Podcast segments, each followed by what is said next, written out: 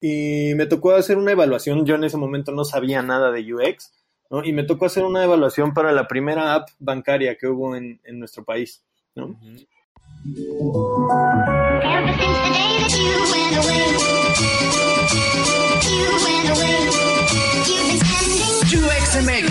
La comunidad de UX y diseño en español. Aquí encontrarás noticias, metodologías, tendencias y recomendaciones relacionadas a esta disciplina centrada en el usuario. Tendremos las mejores entrevistas con expertos en donde nos contarán sus experiencias y nos compartirán sus mejores consejos. Únete a la comunidad y acompáñanos todos los lunes en este viaje.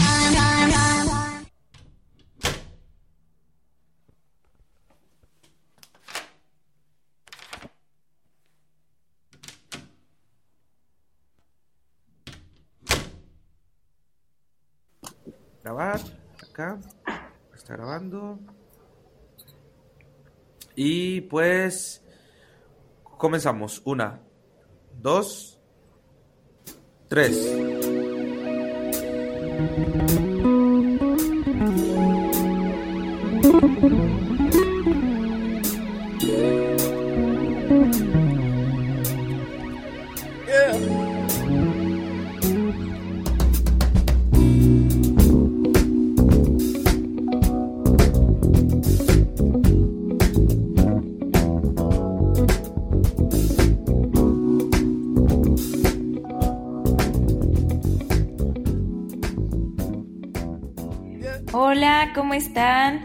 Bienvenidos una vez más a UXMX Podcast al episodio número 46.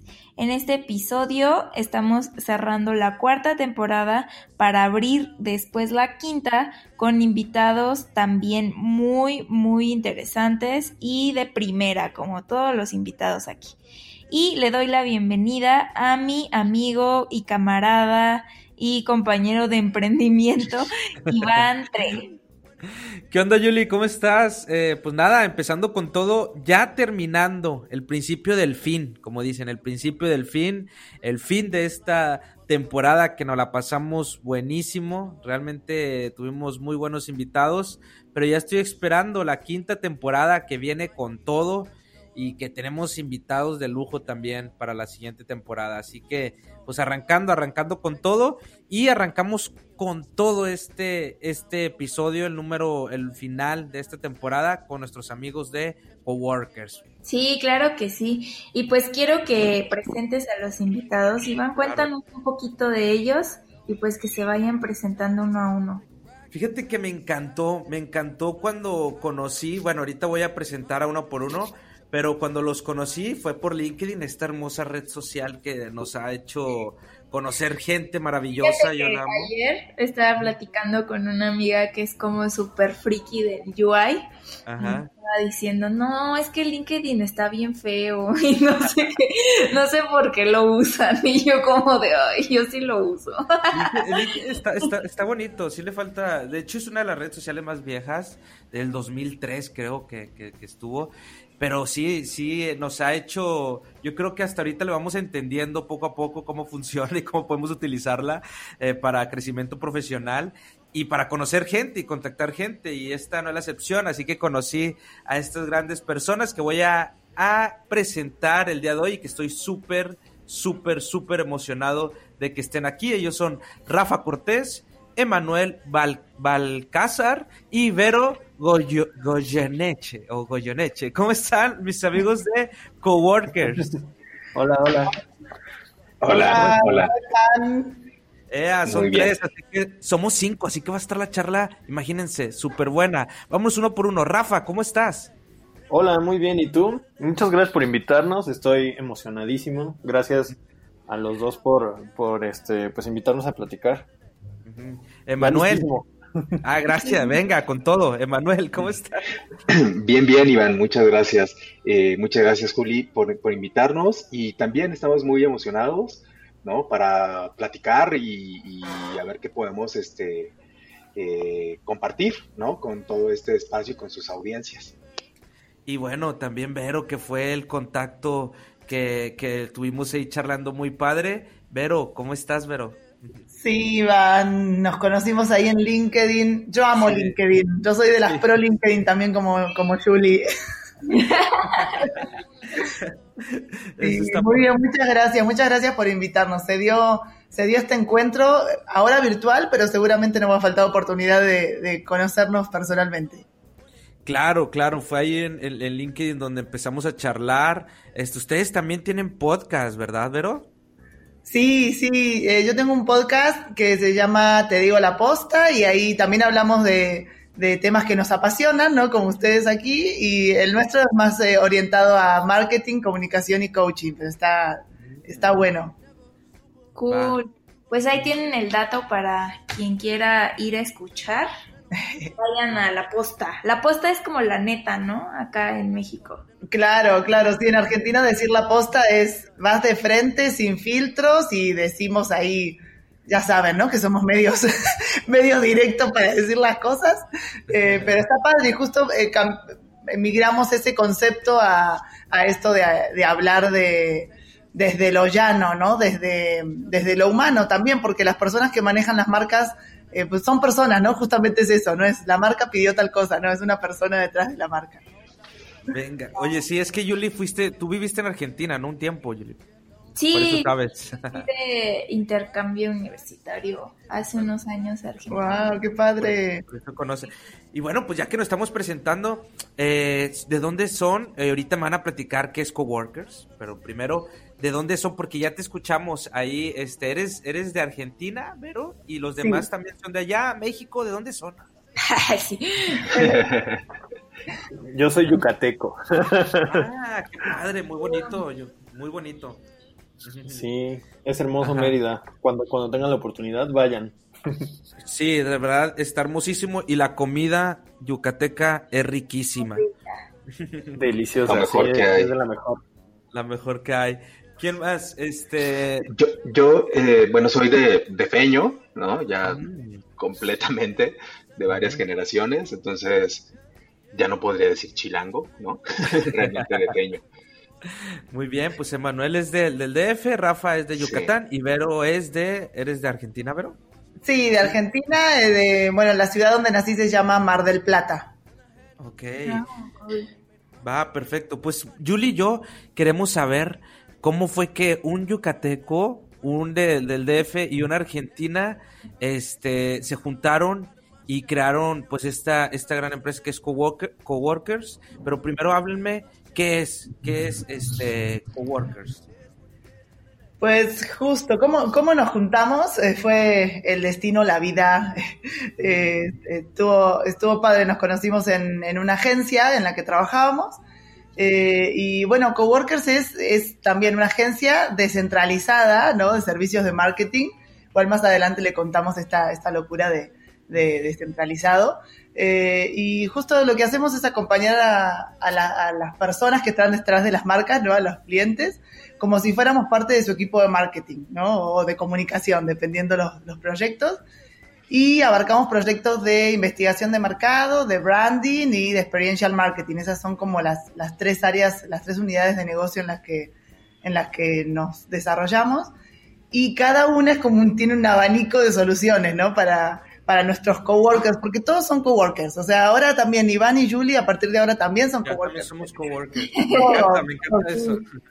Sí, nuestros clientes, nuestros aliados, nuestros eh, la, la, parte del equipo, incluso nosotros, todos somos eh, compañeros de trabajo y coworkers en esto. Y, y nada, se abre, les contaba un abanico de soluciones porque podemos hacer desde investigación de mercado, ¿no? Para conocer, no sé, tu usuario, eh, para las webs, por ejemplo, luego crear nombres para, para las marcas, para productos, servicios, con una metodología que ahí les los deja eh, medios alucinados con los resultados, y, no sé, hacer empaques de diferentes diseños, hasta crear experiencias, ¿no? Ya sea virtuales, físicas, híbridas, hacer planes de lealtad, o sea, es, es grande los eh, el campo, ¿no? Sí. ¿Por qué decidieron adoptar este modelo de agencia? Eh, justo, justo este modelo de agencia descentralizada, creo que fue un poco para romper esas, esas barreras o derribar todos esos esas frases acumuladas que hemos recibido en otras agencias de aquí se hace así, eh, no se puede hacer de otro modo, tenemos este proceso, ¿no? Eh, creo que eso nos llevó a, a decir, no, queremos una agencia en donde no existe esa frase de aquí se hace así, ¿no? De todo el tiempo aprendiendo y todo el tiempo, obviamente si bien hay una planeación, una estructura, eh, somos muy analíticos los tres, entonces sí, sí le, le metemos a eso también eh, esa posibilidad de, libertad eh, en, en, las acciones y no solo de nosotros como socios, sino de, de todo el equipo, ¿no? Y creo que ahora en tiempos de pandemia eh, esta descentralización es algo que estamos reafirmando, ¿no? Estamos confirmando, estamos totalmente convencidos que ese es el camino, ¿no? Nacimos así, descentralizados, sin estructura, sin, sin esa oficina física o tener que ver a todos y que el horario sea de 9 a, a, nunca te, vas, porque así son los horarios de las agencias. No, no queríamos eso. Y, y, lo estamos reafirmando, eh, nacimos de esa, de esa forma, ¿no? Pensando en el trabajo colaborativo, compartido, solidario, eh, no sé, sin fronteras, ¿no? Desde, desde donde estés, de cualquier parte del mundo donde quieras trabajar, sumando talento, eh, no sé, nuestros coworkers como que colaboran con su talento en los proyectos en los que ellos quieran y puedan participar, ¿no? Eh, respetamos eso, los tiempos, la vida profesional y también personal de, cada uno, no solo de los coworkers, sino de los clientes también, ¿no? Va. Rafa. Justo, justo iba a decir eso que, que nos está contando Vero.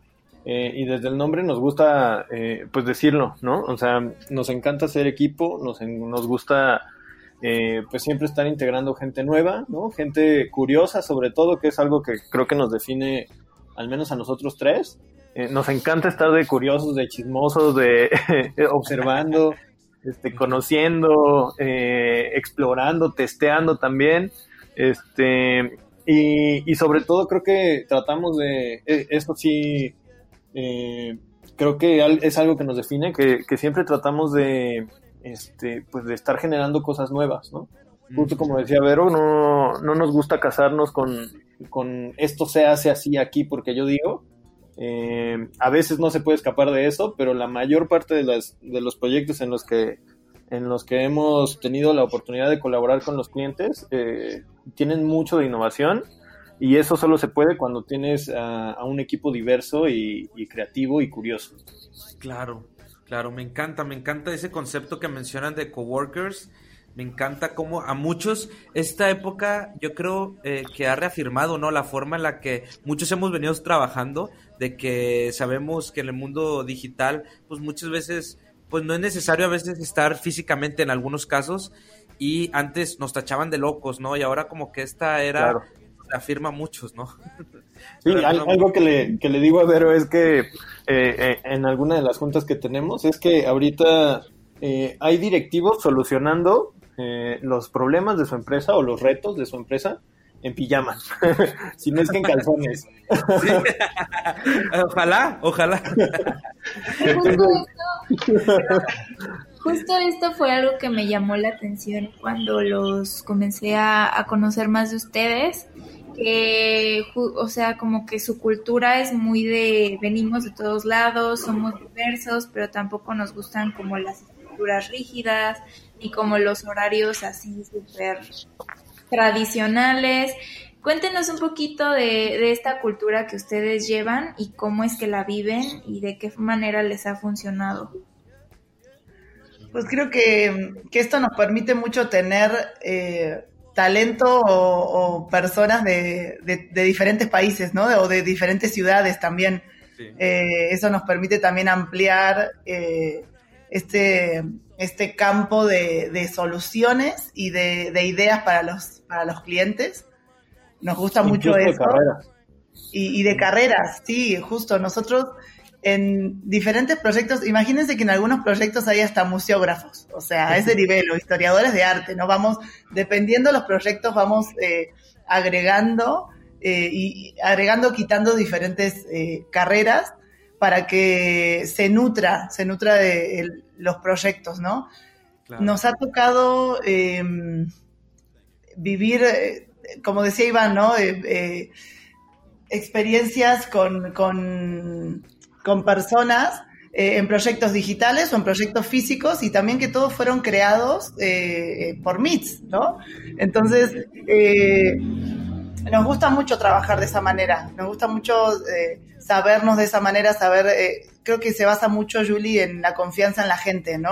y en el talento de la gente y en trabajar por objetivos, ¿no? Eso es, es, como nuestra forma de trabajo, ¿no? Trabajamos por objetivos, hay muchos procesos detrás, o sea, para hacer descentralizados, no es que de un día para otro se crea y ya, hubo mucha planeación previa y muchos em, eh, procesos ¿no? que, cumplimos eh, para que todo salga eh, de, una buena manera y con buenos resultados. pero es, es, basado en la confianza, en estamos trabajando contigo porque sabemos de, tu talento y el, la fecha de entrega es esta, confiamos en que tú puedes trabajar de día, de noche, como sea, pero esta es la fecha y todos llegamos, ¿no? Claro, no, creo que esa, esa es una forma muy padre, da libertad creativa, lo, lo, lo, lo, lo ven así, eh, lo transmiten. Y a ver, Emanuel, eh, bueno, ahí Emanuel, no sé si quieras comentar algo, Manuel, la que levantaste la manita. Sí, sí, sí, me gustaría como un poco este eh, agregar un, punto. ser descentralizados también es un gran reto, ¿no? Y parte de lo que decían Rafa y Ibero, o sea, ha sido un gran reto también lograrlo desde cambiar el chip, ¿no? Mental, tanto para los colaboradores como nosotros mismos. Estamos muy acostumbrados a las estructuras en general. Estamos muy acostumbrados a cumplir con un horario, a tener un espacio de trabajo físico, a un lugar definido, ¿no? Y, todo esto es bien difícil cuando nosotros empezábamos en el, en el 2016, eh, transmitir este concepto porque nos decían, ¿y dónde están sus oficinas? ¿no? ¿Dónde vamos a trabajar? ¿Dónde va a ser el espacio? Si tienen una oficina, si tienen un lugar, si tienen un, este, algo donde vamos a trabajar y nosotros pues no, ¿no? Y no lo necesitamos, ¿no? Y transmitir ese concepto tanto a clientes como a coworkers ha sido un gran reto porque no es lo, lo convencional. Eh, no es lo que funcionaba en ese momento. En ese momento, ¿verdad? claro, porque ahora en tiempos de COVID es lo real, ¿no? Es, es la realidad y es el día a día eh, actual y que nosotros creemos que para allá va, eh, para allá va, ¿no? digamos que estos modelos se van a implementar en diferentes industrias y en todos lados, ¿no? Entonces creo que para allá va esta, la tendencia hacia trabajar cada vez más eh, así, descentralizados, sin estar este, todos enfocados en un solo espacio o en un horario, ¿no? Y también pues, los retos de la comunicación eh, que no es al momento, sino es comunicación este, eh, pausada y en diferentes tiempos, ¿no? Entonces son varios retos que, nos fuimos enfrentando y que fuimos comprendiendo a lo largo de, la experiencia de cómo funciona este modelo. Y la disciplina también. Y sí, eso, ¿no? Rafa, justo y mucha disciplina, ¿no? Y, el compromiso y toda esta parte de la confianza, que es un punto muy importante que decía Vero, ¿no? La confianza es la base de todo.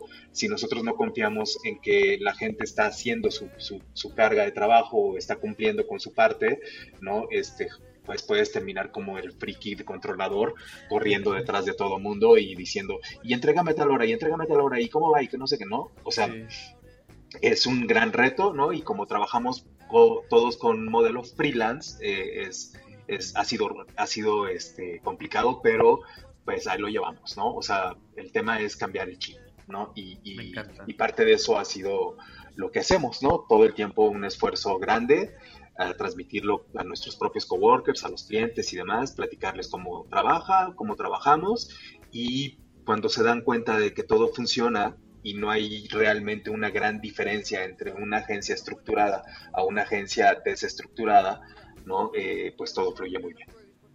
Sí, bueno, se me hace como muy interesante este concepto de... No tienen un espacio físico, ¿verdad? Sí, o sea, realmente sí tenemos una oficina, pero nunca estamos ahí. ¿no? La ah. realidad es que nunca estamos. o sea, o sea sí lo tenemos, ¿no?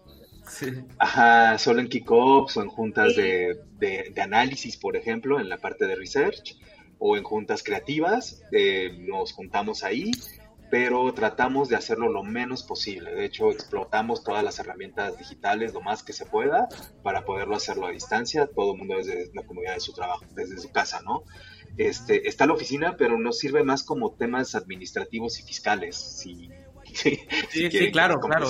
algo, ¿no? O sea, al final tenemos que tener un lugar donde llegue la correspondencia y donde tienen que tener el registro en el SAT, ¿no? Claro, claro.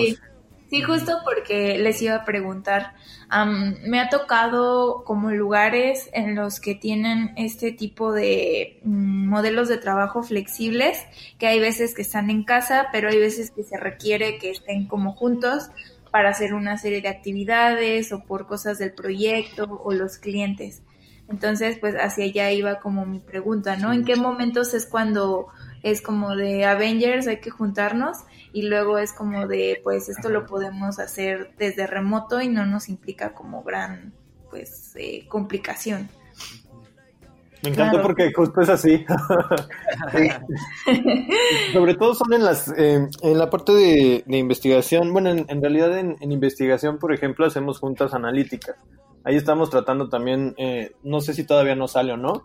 Creo que a lo mejor no somos nosotros los que tenemos que decirlo, pero estamos tratando también ahí de revolucionar la manera de analizar, ¿no? Eh, y estamos haciendo o testeando una manera de analizar, de hacer análisis de mercado eh, colaborativos. Entonces, eh, cuando hacemos eso, antes de la pandemia sí, sí hacíamos estas juntas de, este, pues de reunión que, que funciona más como un workshop, y las sesiones creativas también para las otras dos áreas, para la de branding y la de experiential marketing, también se suelen hacer eh, más, más con esta idea de, una sesión de trabajo, ¿no? Que ese, ese es un tema, por ejemplo, porque eh, en, las estructuras cotidianas, eh, las juntas muchas veces funcionan como, pues como estos momentos en los que se habla mucho y se hace poco, ¿no? Y la mayor parte de esas reuniones que nosotros hacemos son para trabajar, ¿no? Y, y súper con objetivos y, y, para resolver. Entonces eso también nos, nos ha ayudado muchísimo.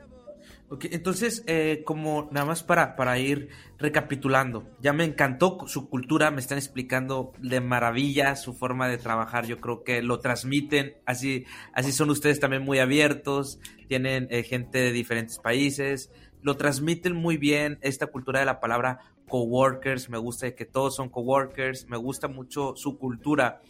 Em, pero, ¿cómo funciona? Ustedes agarran un proyecto y después eh, otras personas buscan personas que también les puedan ayudar a colaborar en ese proyecto. Por ejemplo, si ocupo a un eh, ahorita a un investigador, ocupo a alguien que me pueda apoyar en ese proyecto, ¿ustedes lo suman también o cómo es nada más ese proceso? Sí, justo, justo así. Tenemos, eh, tenemos diferentes proyectos. Hay personas que ya están eh, casi por decirlo de base, ¿no? Más allá de los otros tres que estamos, eh, hay personas que ya están de base, eh, diferentes líderes de, proyectos, tanto sea para, para el área de investigación o de, experiencias o de branding. pero sí, tenemos un pool y siempre está abierto ese pool, ¿no? De los que se cierra y ahí solo tenemos estas 10 personas, no.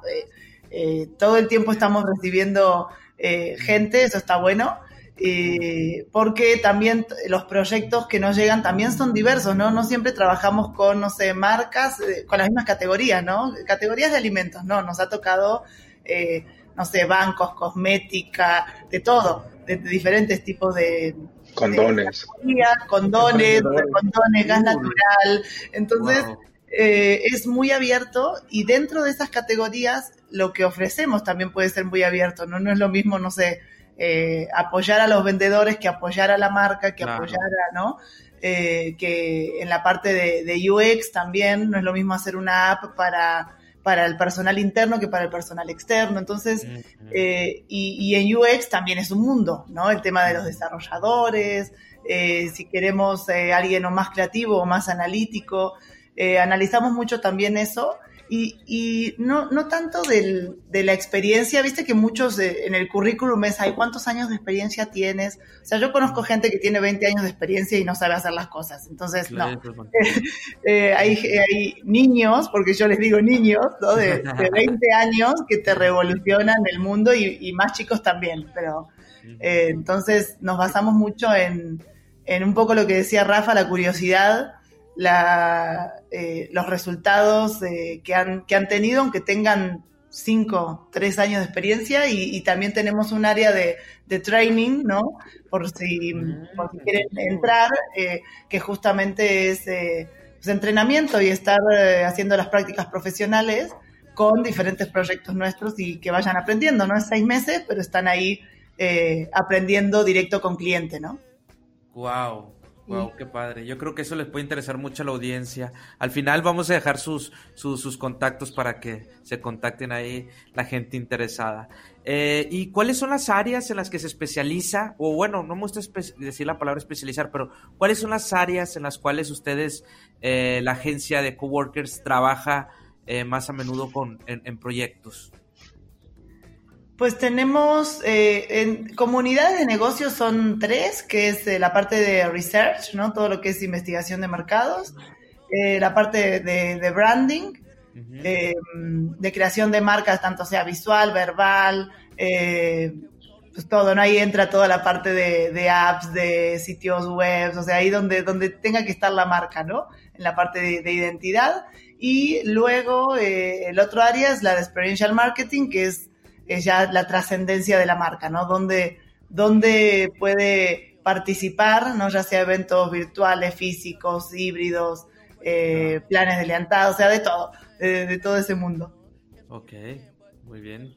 Sí, bueno, y justo aquí hablando como de todas estas áreas, sabemos que va de la mano de su concepto descentralizado, que al ser descentralizado pues realmente no están como enfocados en una sola área, sino que son diversos también. Y pues, ¿cómo es la forma de hacer UX ahí adentro en Coworkers? Su visión, su, su forma de, ver el UX también. Sí, está, donde...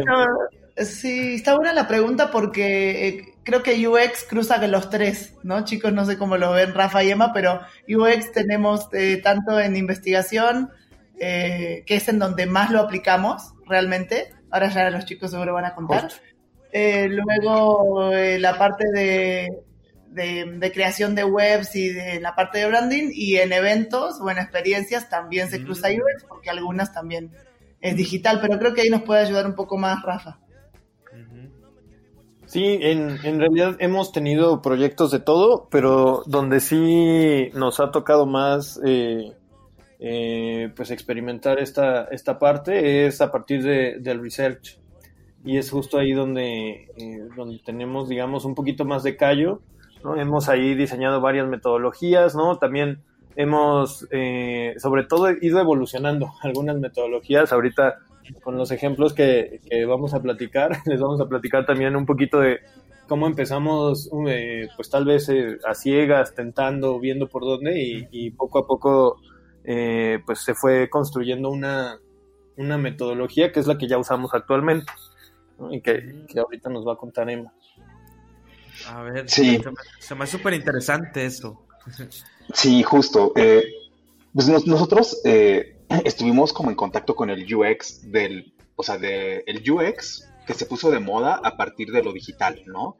Pero también hay que comprender que el UX es también, pues es el User Experience y como tal, eh, ahí este, pues cruza en diferentes niveles y en todas las categorías y no nada más está enfocado a lo digital, ¿no? Entonces por eso puedo, de repente puede estar en cualquier lado, ¿no? En cualquier creación de experiencia, de, desde los eventos a, la parte de investigación o en la parte de branding, ¿no? Al final todo tiene que estar centrado en el usuario, ¿no? Y esa, y esa claridad de comprender que el usuario es quien evalúa y quien comprende y quien, quien interactúa con, con todos los elementos comunicativos, eh, a partir de ahí nosotros nos dimos cuenta que, hay que hacerlo este, de otra manera, ¿no?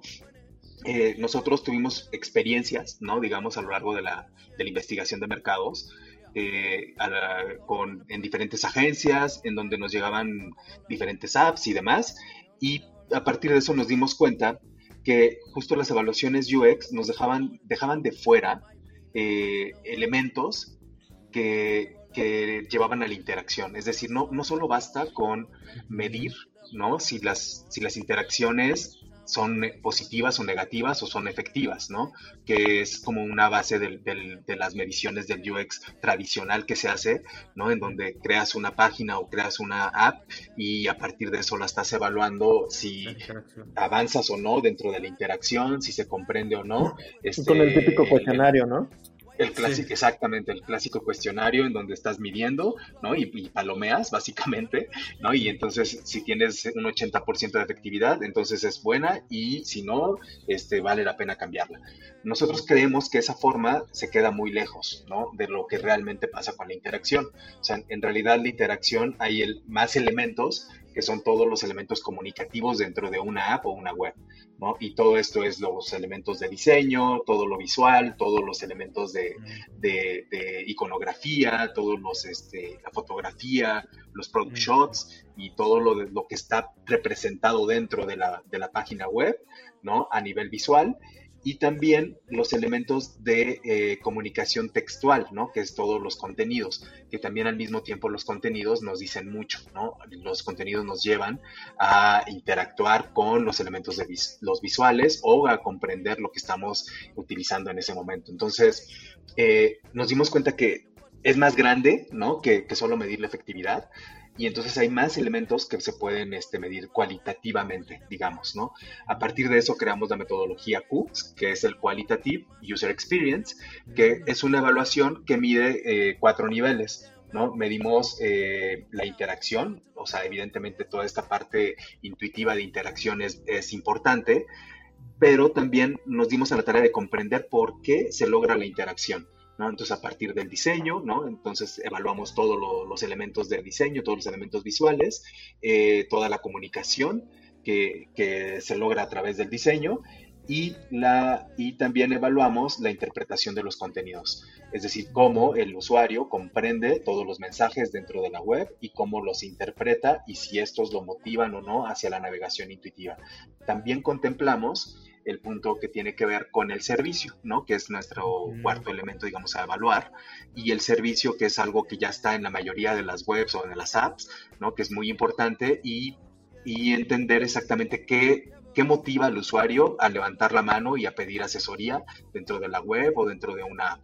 Eh, con la suma de estos cuatro elementos, nosotros realizamos las evaluaciones y a partir de eso, pues ya damos una serie de lineamientos que van directo a la ejecución, ¿no? Eh, puede ser prototipado, ¿no? Realmente los procesos dependen mucho de, la marca, de la etapa en la que se encuentra de desarrollo la, web o la, o la app.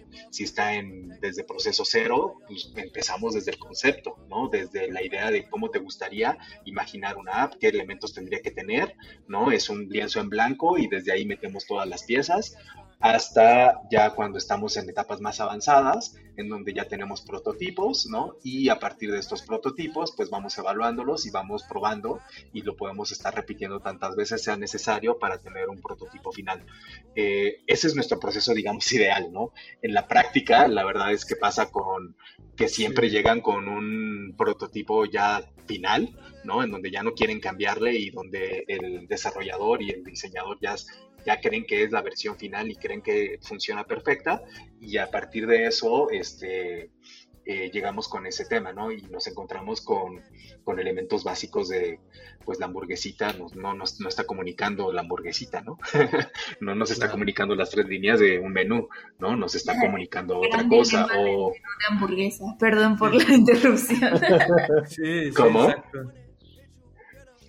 Sí, sí, sí, tal cual. Entonces, pues nos encontramos con, muchos este, elementos que, al final nosotros entendemos la, las web, ¿no? Y las apps como un todo comunicativo, ¿no? Creo que esa es la base para, para poder crear la, evaluación. Va, me encanta, me encanta, Emanuel. Antes de, pasarle el, micrófono al buen Rafa, ¿me puedes repetir esos cuatro elementos que me encantaron? Eh, bueno, me mencionaste interacción en, la metodología Cooks. Interacción, interpretación de los contenidos, también lo de que es el diseño del servicio. ¿Y cuál era el otro elemento que mencionabas? Sí, sí que los nombro los cuatro, ¿no? Para, me encantó es la navegación intuitiva a, través de la interacción, ¿no? Que sea el, primer elemento. El segundo es la comunicación del diseño. El tercero es la interpretación de los contenidos. Y el cuarto ya es eh, eh, la valoración del servicio. Me encanta, me encanta. Wow, este, eh, claro, porque sí, es, es, un todo, ¿no? Si estamos evaluando todo lo que la experiencia es todo, ¿no? Este, y me encantó, me encantó esta, esta parte. ¿quién, este, Rafa, Rafa. sí, justo, justo quería, quería añadir una idea, ¿no? Eh, y esta, esta manera de, ver eh, eh, el UX también, hay que decirlo, lo traemos, digamos, cargado de la experiencia que tenemos en investigación de mercado con todo lo demás, ¿no? por ponerte un ejemplo, también hicimos algo que bien podría llamarse UX este, para una tienda, ¿no? Eh, eh, hicimos un estudio justo de, la experiencia que provocaba una tienda de zapatos, muy conocida, ¿no? la más popular, eh, y en donde, por ejemplo, en esa tienda evaluábamos desde la experiencia sensorial hasta los sentimientos que te generaba, hasta, los, hasta las actuaciones que te estaba provocando, ¿no? Y las relaciones que se creaban ahí con el producto, con la marca, entre personas, ¿no? Y entonces creo que algo que nos, que nos sirve mucho a nosotros y que a lo mejor podría, podría servirle a ustedes o, al menos a la gente que se, que se dedique al research es que eh, pues al final ese, eh, ese esa aplicación, esa, esa página, ese sistema va a estar interactuando con la realidad siempre, ¿no? Con el mundo real, ¿no? como nos decía Emma, no todo va a ser digital. Eh, muchas veces hay, muchas veces se nos olvida cuando lo estamos levantando, eh, cuando estamos haciendo esa investigación, pero hay que recordar que siempre está insertada en un contexto de, realidad, ¿no? ¿Qué otras cosas está haciendo el, el, usuario, ¿no? ¿Qué otras cosas está haciendo el usuario mientras navega? Eh, ¿Qué es lo que está esperando buscar, ¿no? ¿De dónde viene esa necesidad de, de, de resolver algo a través de una aplicación, por ejemplo, ¿no? Eh, evidentemente viene del mundo real, ¿no? Y de, y de, las situaciones de consumo. Entonces, eso nos, nos ayuda mucho a entender el contexto de afuera también. Wow, me encanta, me encanta. Este, y ahorita que ya mencionaron algunos ejemplos, este, no sé si quieran rápido. Este, yo sé que tenemos ahí preparados algunos casos de estudio, pero algún caso de estudio que ustedes quieran compartir donde hayan implementado y que puedan, porque también ya sabemos que eh, pues trabajan con, con, grandes marcas, muchas veces no te dejan em, este, pues decir datos, ¿verdad? Pero alguno así rápido, algún caso de estudio así rápido en el que se hayan divertido muchísimo y que hayan este, aprendido muchísimo y que, y que hayan implementado su forma de trabajar? Pues si quieres te puedo contar justo de la que teníamos planeada platicar. es este no digas que fue planeada. no, es, parte de la experiencia también, de diseñar la experiencia de un podcast. Exacto, exacto. Hay, una, hay un método atrás. Hay una planeación, no es improvisado, muchachos. no, es que eh, está padre ese, ese ejemplo porque además ese me tocó hacerlo a mí eh, hace mucho tiempo también, ¿no? En esta agencia donde les contamos que nos conocimos los tres. Eh, y, me tocó hacer una evaluación, yo en ese momento no sabía nada de UX, ¿no? y me tocó hacer una evaluación para la primera app bancaria que hubo en, nuestro país. ¿no? Entonces eh, fue de pronto enfrentarse a un monstruo que no sabías eh, qué hacer, cómo medirlo, qué preguntar, este, qué estaba bien, ¿no? qué estaba mal. Eh, y al final lo bueno de tener eh, justamente la, opinión de los consumidores o de los usuarios es que ellos mismos te van marcando la pauta de lo que les funciona o no. ¿no? Eh, me recuerdo mucho en ese tiempo tratando de buscar fuentes ¿no? que me dijeran cuál era, cuáles eran como las buenas o las malas praxis de, de una aplicación, ¿no? y pues no había nada, no había nada. Sí. Y recuerdo, por contarles un poquito, que en, en, aquellos momentos, pues era la primera app bancaria y toda la gente lo que quería era trasladar literal la experiencia real al mundo digital, ¿no? Eh, y lo hacían de un modo eh, incluso hasta eh, simplista, por decirlo de, ese, de esa manera, ¿no? Es decir, nos pedían que el estado de cuenta estuviera literal ¿no? Eh, eh, con la misma lógica que, tenían ellos en sus estados de cuenta impresos, ¿no? Es decir, con, lo, con el nombre hasta arriba, con la dirección después, con los números de cuenta, con los saldos y con los desgloses y todo, ¿no? Y querían hacer ese traslado, digamos, muy directo, ¿no? De la, este, de la experiencia real a la digital. Otra cosa que, que recuerdo que, que nos decían mucho era este tema de la privacidad, ¿no? En, aquella versión que, nos dieron a probar, se podía conectar, no se entendía para qué, pero se podía conectar por alguna razón con Facebook, esta aplicación bancaria. Eh, nunca nos supieron decir para qué y evidentemente el usuario eh, fue una de las cosas que, nos tiró primero, ¿no? Porque ¿por qué tendría que tener acceso a un sitio público, eh, una aplicación que tiene datos privados, por ejemplo, ¿no? Entonces, por, eh, nos sirvió mucho ese ejemplo para, para justo empezar a ver cuáles son estos, estos lineamientos eh, básicos de seguridad que necesitaba la gente en términos de, de aplicaciones bancarias o, al, o, a lo mejor otro de los hallazgos que teníamos es que querían una navaja suiza, básicamente, ¿no? Que en la apl aplicación pudieras, eh, digo, eso ahorita ya es una obviedad, ¿no? Pero que pudieras hacer este eh, la mayor parte de las, de las transacciones que, que, que, antes hacías en el banco, ¿no? Evitarte las filas, obviamente.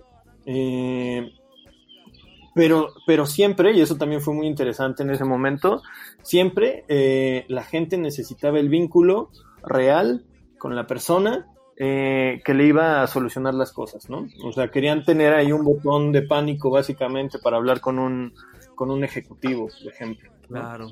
Entonces, claro, ese, claro. ese, ejemplo está muy padre, me gusta mucho. Sí, está muy padre. Se me unieron muchas preguntas, muchas preguntas, pero Yuli, no sé si tengas alguna tú, porque se me unieron muchas preguntas a mí en la cabeza ahorita que me estás contando sobre este caso. Pero Yuli, ¿no estés ahí? A ver qué preguntas tienes tú. Eh, bueno, no, la... este, de este lado, no, o sea, creo que es súper importante siempre el factor humano, mm. sobre todo en instituciones como es la bancaria, que pues es súper, mmm, pues delicado, ¿no? Tratar con, con, datos privados y sobre todo cuando se trata de transacciones y dinero. Um, creo que por más que tu app sea como maravillosa y, y, puedes hacer todo ahí sin necesidad de ir al banco, no, no se puede dejar de lado ese factor de, del ejecutivo y de algo, algo humano que esté del otro lado y con quien pueda interactuar y en quien pueda confiar. Y creo que eso también se traduce a nivel de experiencia y de la personalidad de la misma aplicación o la misma marca. Claro, claro. claro. Yo, claro. Yo, voy más como... Eh, ah, bueno, no sé si quieran comentar algo más. Ahí... Eh, sí, me gustaría mm, platicarles algo más de que justo de estos casos, por ejemplo, de ahí nos salió el tema de la importancia del servicio, ¿no? O sea, cómo, cómo trasladas el tema, la experiencia del ejecutivo o el respaldo del ejecutivo dentro de una, ¿no? Entonces ahí por eso creamos esta parte del servicio que es algo básico dentro de ahora, ¿no? Dentro del, del mundo de las apps y de, de todos los servicios, ¿no? En, en, realidad y de las, de las web. Entonces de ahí fuimos como sumando elementos a nuestra metodología a partir de los, de los hallazgos que tuvimos con, con otras experiencias pasadas. Eh, quería sumar, por ejemplo, que nos tocó ahora otra app, ¿no? Que, que el reto fue ya más bien llegar completamente digitales, sin nada físico, ¿no? Y entonces esta nueva app, de otro banco nuevo, eh, cero sucursales, y entonces donde este, empujamos los límites del usuario, no decirle antes tienes el respaldo de tu de tu sucursal, de tu ejecutivo, pero también lo puedes realizar todo desde la app. Ahora ya no tienes este respaldo y todo va a ser completamente digital y con visitas a domicilio si tú no necesitas respaldo. Entonces, claro, justo cómo solucionas otro... esas tensiones, ¿no? Uh -huh. Claro, y ahora llegamos a esos otros extremos, que es lo que estamos viendo ahora, ¿no? Entonces, cómo se genera esa solución de tensiones eh, eh, para el usuario, ¿no? Y que el usuario al final está experimentando y, va adoptando a, paso lento, ¿no? En, nuestro país fue muy lento el, proceso de adopción, pero eh, pues ahí va, ¿no? Y poco a poco se van este, eh, revolucionando los, esquemas de servicio y de atención desde lo digital. Wow, me encanta. Y ahorita, bueno, me encantó porque lo que mencionas es cómo le fueron agregando a esa metodología que ahorita nos mencionaron, este, que diseñaron con base a su experiencia, ¿no? O sea, con, con, con esta experiencia que ustedes le fueron agregando, fueron agarrando ciertas cosas y cómo fueron creciendo.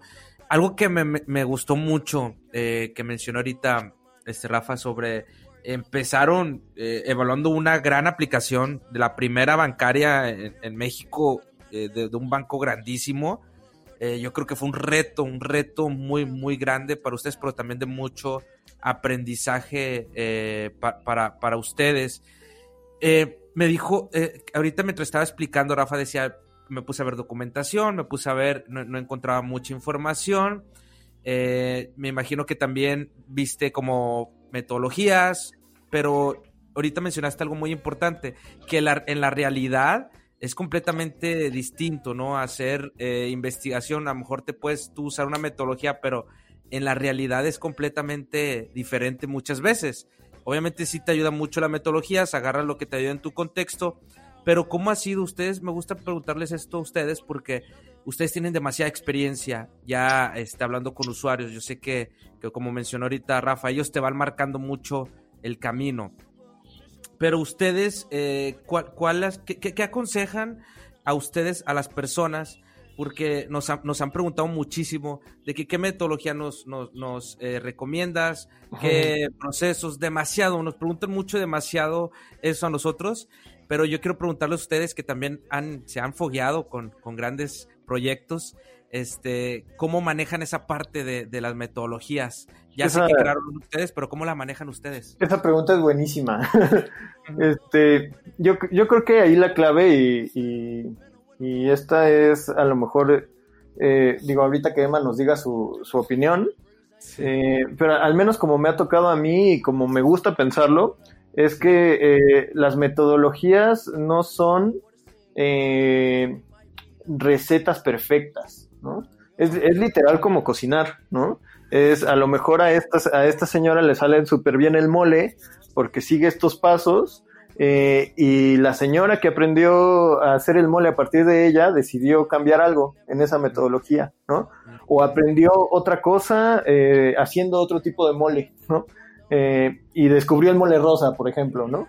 Entonces, eh, creo que esa sería mi, invitación a la gente que se quiera dedicar eh, no solo al research de UX, sino a, la investigación en general.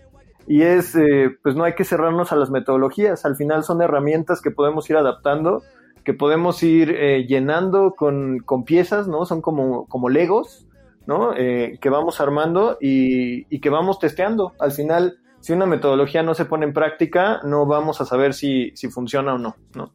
Entonces, ese, ese creo que es el, al menos como, como lo veo y como me ha tocado también. Claro, sí, que, que sí, tal cual, no existe un método único, ¿no? O sea, hay, hay, muchas maneras de levantar la información, ¿no? Y creo que a lo mejor por ahí podemos este, aportar algo. O sea, hay muchas maneras de cómo levantar la información a partir de, lo que quieres conocer o evaluar. Entonces, por ejemplo, si pensamos en, en, el UX, pues hay formas desde lo clásico de las entrevistas, ¿no? O en grupos este, focales, que donde se presenta la app y donde todo el mundo interactúa al mismo tiempo y vamos sacando información a partir del grupo de la del grupo de personas o este ya más personalizado con una entrevista única, ¿no? En donde tenemos a alguien interactuando con la app, donde la estamos grabando y estamos compartiendo la pantalla para que todo el mundo vea qué está pasando. Eh, eso puede ser una forma de cómo levantar la información, pero sin embargo, pues también puede ser a la distancia, con todas las herramientas que hay de duplicidad de pantallas, con todas estas herramientas que te permiten mostrar imágenes o pantallas o, webs, ¿no? Al mismo tiempo y puedes estar platicando desde, desde el esquema online, ¿no? Entonces, eh, no, hay un, no hay una forma, ¿no? Para levantar la información como base, pero sí eh, lo importante es arriesgarse a, meterle cosas, como dice Rafa, como un Lego. ¿no? Nosotros le hemos estado sumando cositas a nuestra metodología y, por ejemplo, la parte visual lo hacemos desde la semiótica, que por ahí ahorita Rafa les va a platicar un poco más, pero desde la semiótica es una herramienta muy importante que nos permite conocer cómo interactúa todos los elementos dentro de esta pantalla o dentro de este, este pieza comunicacional para poder este, distinguir exactamente cómo el usuario lo va interpretando. Entonces, nosotros le sumamos esa parte de lo semiótico, ¿no? Como herramienta de análisis, más que como, como herramienta de levantamiento de información. Eh, también le puedes ir sumando cosas, ¿no? Están todas las herramientas online que, se, que, te funcionan para resolver todo, todo lo, el, campo, pero eh, actualmente, por ejemplo, nosotros estamos sumándole las neurociencias, ¿no? Y estamos sumando neurociencias con, con semiótica y entonces vamos armando nuestra gran torre de legos, ¿no? Y estamos sumándole piezas para poder generar una evaluación cada vez más precisa, ¿no? Existen un chorro de herramientas que, nos, que te ayudan a medir métricas, que te ayudan a medir puntos de atención, puntos, este, los clásicos mapas, ¿no? De, este, mapa de, calor. Exactamente. Entonces, eh, nosotros decimos, bueno, está muy bien eso, pero seguimos huecos con la información. Nos hace falta la interpretación del usuario, nos hace falta la interacción de los elementos, de la comprensión de por qué se generan esos focos de atención, ¿no? Entonces, desde el análisis emocional de las imágenes al análisis semiótico o este temas de usabilidad y demás. Entonces, se le va sumando, se le va sumando la cajita y eso son las herramientas que crean el análisis eh, y que lo hacen algo completamente moldeable. Sí, justo yo aquí, este, ay, perdón, es que quería como preguntar eh, esta parte del análisis semiótico, de cómo es que lo llevan a cabo, eh, porque justo ahora como hay un montón de herramientas y métodos que se han creado como de el boom del UX y se salieron tales metodologías, tales cosas, pero pues algo tan, tan básico como el estudio de los signos para la comunicación entre las personas, pues debería ser la base de todo, ¿no? Sobre todo cuando estamos hablando de productos digitales con los que interactúan las personas. ¿Cómo es que llevan a cabo este análisis semiótico dentro de los proyectos? Sí, ahí por ejemplo, ahí, y, hay que decirlo, este, porque es, es muy difícil, ¿no? Eh, la semiótica tiene un problema y es que eh, pues no es una ciencia, ¿no? Y eso a veces se le, se le olvida a la gente eh, y, hay que tener como muy en cuenta que es más como una disciplina e incluso podría decir que hasta una filosofía. y desde ahí, por ejemplo, hay, hay como dos maneras de ver la semiótica, ¿no? La primera es eh, una manera que es eh, algo académica, en donde yo, por ejemplo, recuerdo mis clases de semiótica en la, en la, universidad y lo que buscaban los maestros era que te aprendieras los 30 tipos de signos diferentes este, de tal autor, ¿no? Eh, pero ya cuando salí al, al, mundo y sobre todo me involucré en esto de la investigación, me di cuenta de que pues no sirve de nada, ¿no? Eh, al cliente no le sirve de nada decir, eh, pues este, este signo de aquí se llama cualisigno, ¿no? O signo. Y es como, pues eso, eso que me da, ¿no? Eh, y donde vi el valor de la semiótica y, es como lo aplicamos, es a través de comprender, primero, que la semiótica lo que hace es estudiar o comprender cuáles son estos lenguajes o sistemas de signos o códigos eh, o narrativas, ¿no? Eh, con las que se comunica el mundo, ¿no? Y ahí, por ejemplo, me imagino que, con los desarrolladores o con los programadores ya estamos hablando en un, en un lenguaje común, ¿no? Es, es, es, literal eso, ¿no? Es conocer, con, conocer cómo funcionan los lenguajes, en este caso de signos, cuáles son las funciones que se cumplen y, y qué provocan esos lenguajes, ¿no? Eh, y con base en eso es que nosotros hacemos estas evaluaciones. Eh, voy a poner un, ejemplo práctico, ¿no? Eh, eh, por ejemplo, acabamos de evaluar un sitio web, ¿no? En donde teníamos que ver también como toda la comunicación y, y lo que hacíamos era meternos a la, incluso a la composición de las fotos, ¿no? Es decir, esta foto está compuesta de este modo, tiene una proporción a lo mejor 2 a 1, donde el espacio 2 es eh, un espacio muy abierto y el espacio 1 está ocupado por una persona, ¿no? ¿De qué nos está o qué nos está sugiriendo eso? Pues una idea de libertad, eh, una idea de apertura, una idea de modernidad. ¿Por qué? Porque la persona que nos está poniendo ahí es una persona joven, ¿no? Eh, y al final lo que, hace, lo que hacemos con la semiótica es entender todos estos signos, cómo están ellos colaborando para que se genere un mensaje, ¿no? Eh, para esto también hay que decirlo, eh, se necesita pues aprender, así como los, como los programadores necesitan eh, aprender pues todos estos lenguajes para poder hacer algo, ¿no? En, en nuestro caso, lo que tenemos que aprender mucho son, por ejemplo, el lenguaje visual, ¿no? Hay una cosa que se llama gramática visual, donde nos ayuda a entender cómo se ven las cosas, ¿no? Qué tan pesadas son, qué tan cercanas están, qué tan, eh, eh, qué tan equilibradas o desequilibradas están, ¿no? Y eso nos puede hablar también de tensiones, ¿no? A lo mejor una aplicación no nos gusta porque tiene muchas esquinas puntiagudas, ¿no? Y a lo mejor la, aplicación que nos gusta o la, o la mejor evaluada resultó que tenía pues esquinas redondeadas, ¿no? En, los recuadros, ¿no? Eh, algo tan simple como eso puede, puede ayudar a generar una, buena experiencia. Eh, entonces lo que hacemos justamente es pues ver eh, estos lenguajes simbólicos en todos los niveles, ¿no? Tanto en qué me están comunicando las formas, qué me comunican los personajes, qué me, qué me comunica el color, ¿no? Este, y también incluso qué, qué me está comunicando el mapa de la, de la propia aplicación, ¿no? a lo mejor me está comunicando que es confusa, me está comunicando que es muy simple, eh, me está comunicando que es especializada o me está comunicando que es intuitiva, ¿no? Eh, es, es como ponerse en ese mood, ¿no? En el mood de eh, voy a, decodificar este mundo y lo voy a interpretar. No sé si quedó muy alta la explicación o si se, si se entiende. Sí, yo creo que, yo creo que sí, y ahorita que mencionan como estos temas de semiótica, yo también volví a la universidad, como que me trasladé a mis eh, etapas de universitaria, y creo que sí, creo que la semiótica también va de mano de la hermenéutica, que la hermenéutica tiene este enfoque como de interpretación. Se me viene muy a la mente este ejercicio de Buba y Kiki, que es así como súper, no sé si lo han visto, que está como una figura puntiaguda y una figura con, eh, con redondeces.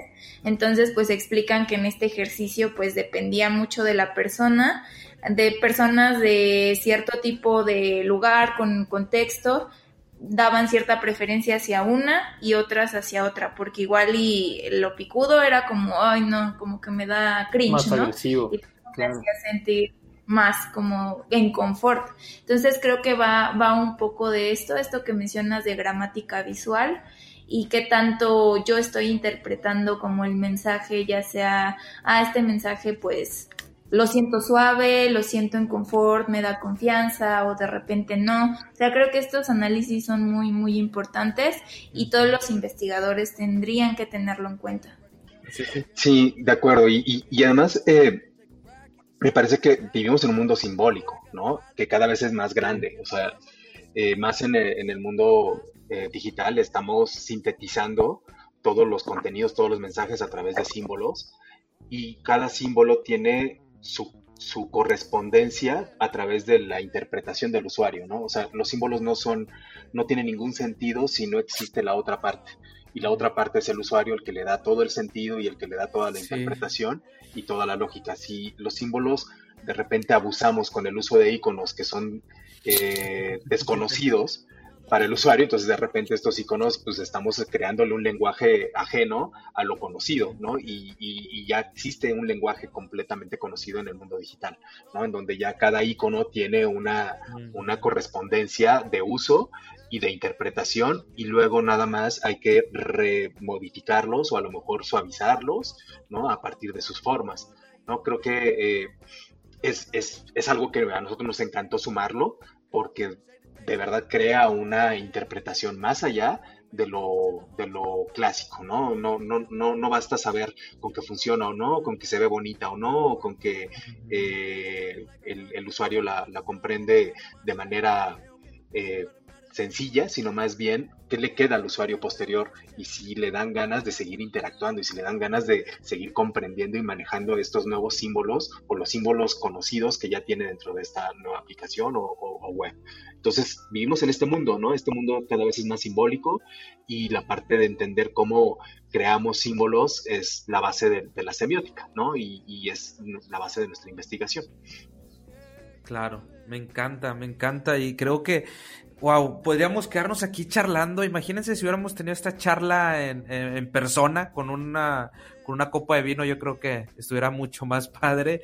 Eh, pero lamentablemente el tiempo se nos acaba. Yo quisiera seguir charlando con ustedes. Este, de verdad. Hay que hacer una segunda parte. Sí, deberíamos hacer una segunda parte porque este de los símbolos es importantísimo. O sea, yo lo veo desde el lado, eh, yo, yo estudié ciencias políticas desde el lado eh, sociológico de la sociología, eh, eh, le damos mucha importancia a los símbolos. Entonces, sí nos da hasta la semiótica para mucho más hablar sobre la importancia.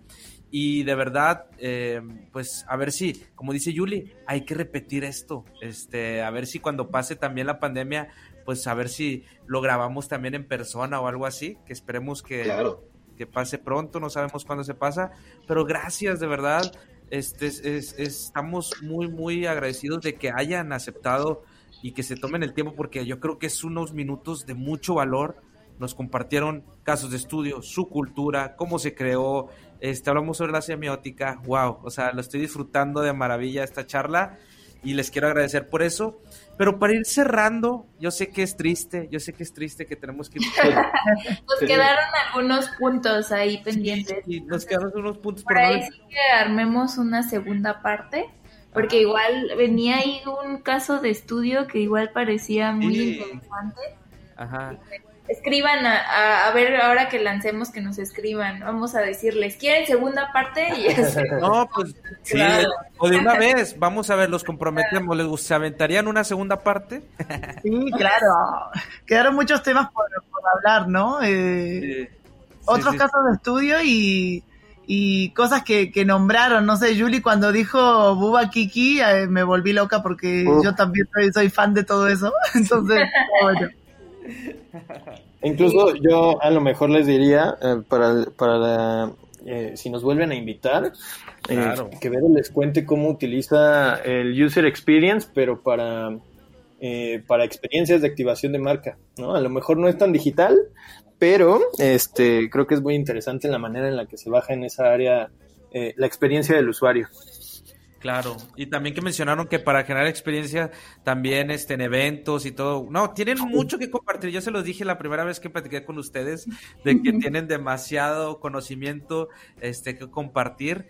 Y, y de verdad, sí, definitivamente hay que agendar si están invitadísimos para una segunda, segunda charla para continuar, porque yo creo que se nos fue muy rápido el tiempo, se nos fue muy rápido. Sí, se fue súper rápido. Este, pues, bueno, yo creo que sí, hay que armar una, nada más hay que organizarnos bien porque quedaron muchos puntos. Pero antes de que se vayan, pues queríamos agradecerles mucho que este, vinieran a este, que es su espacio.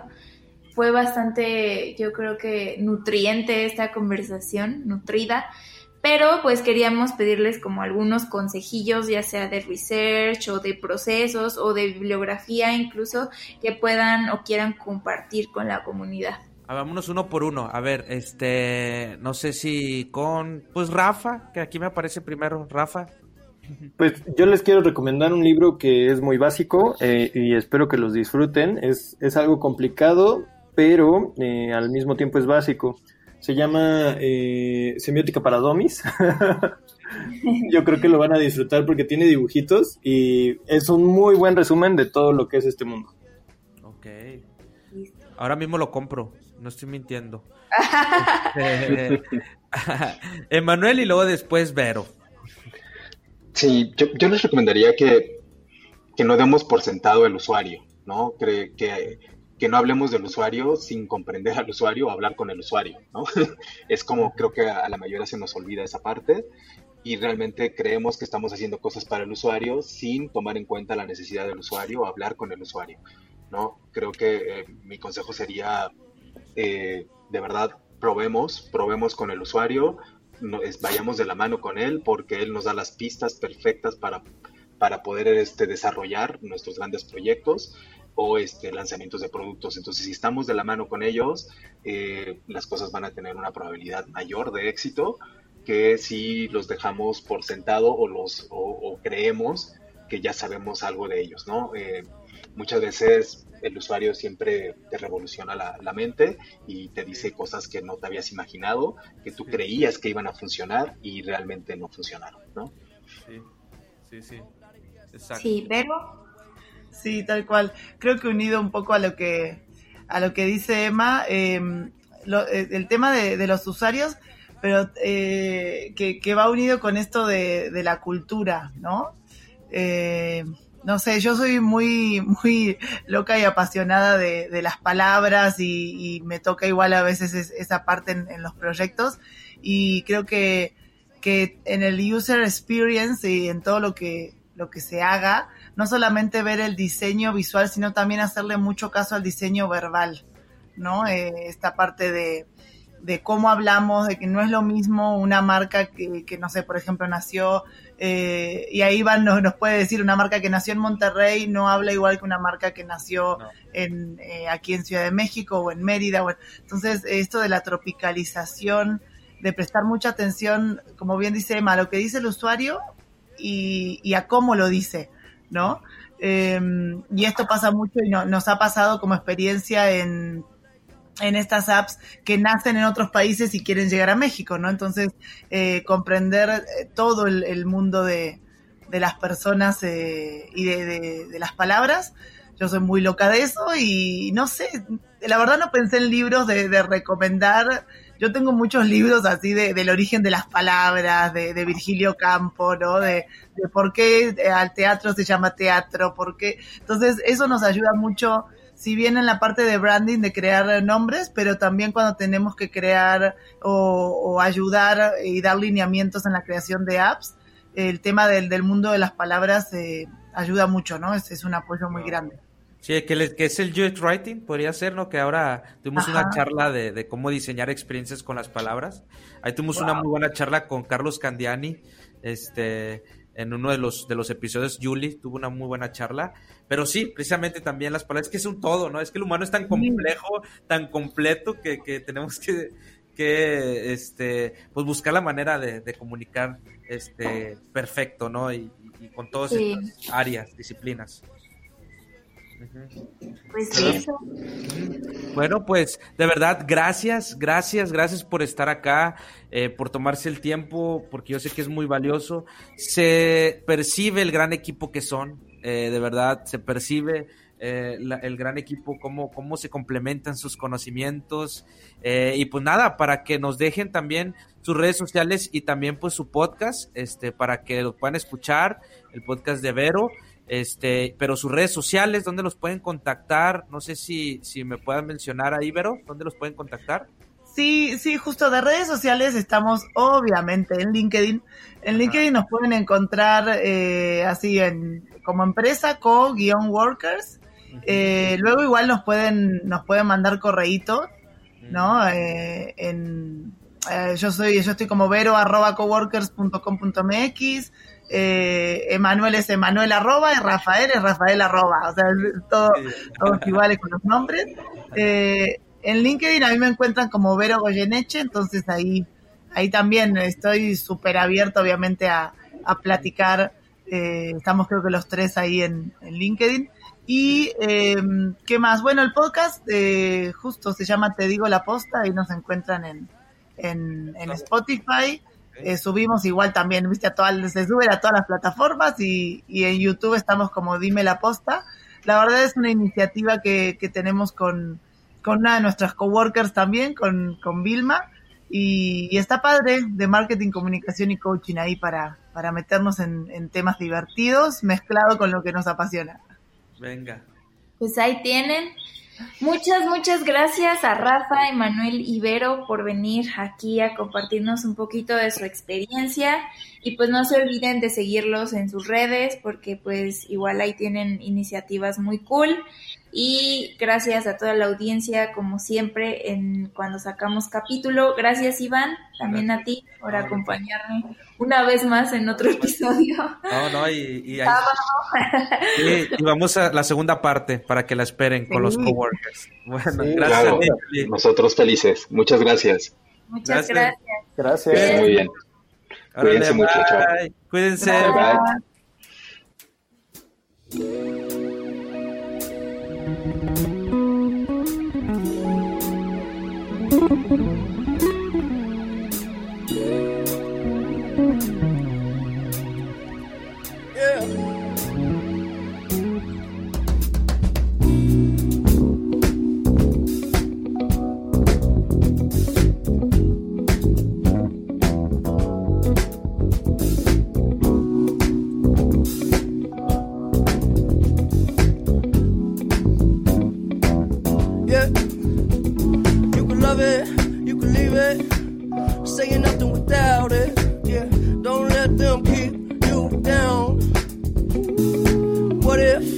Need it?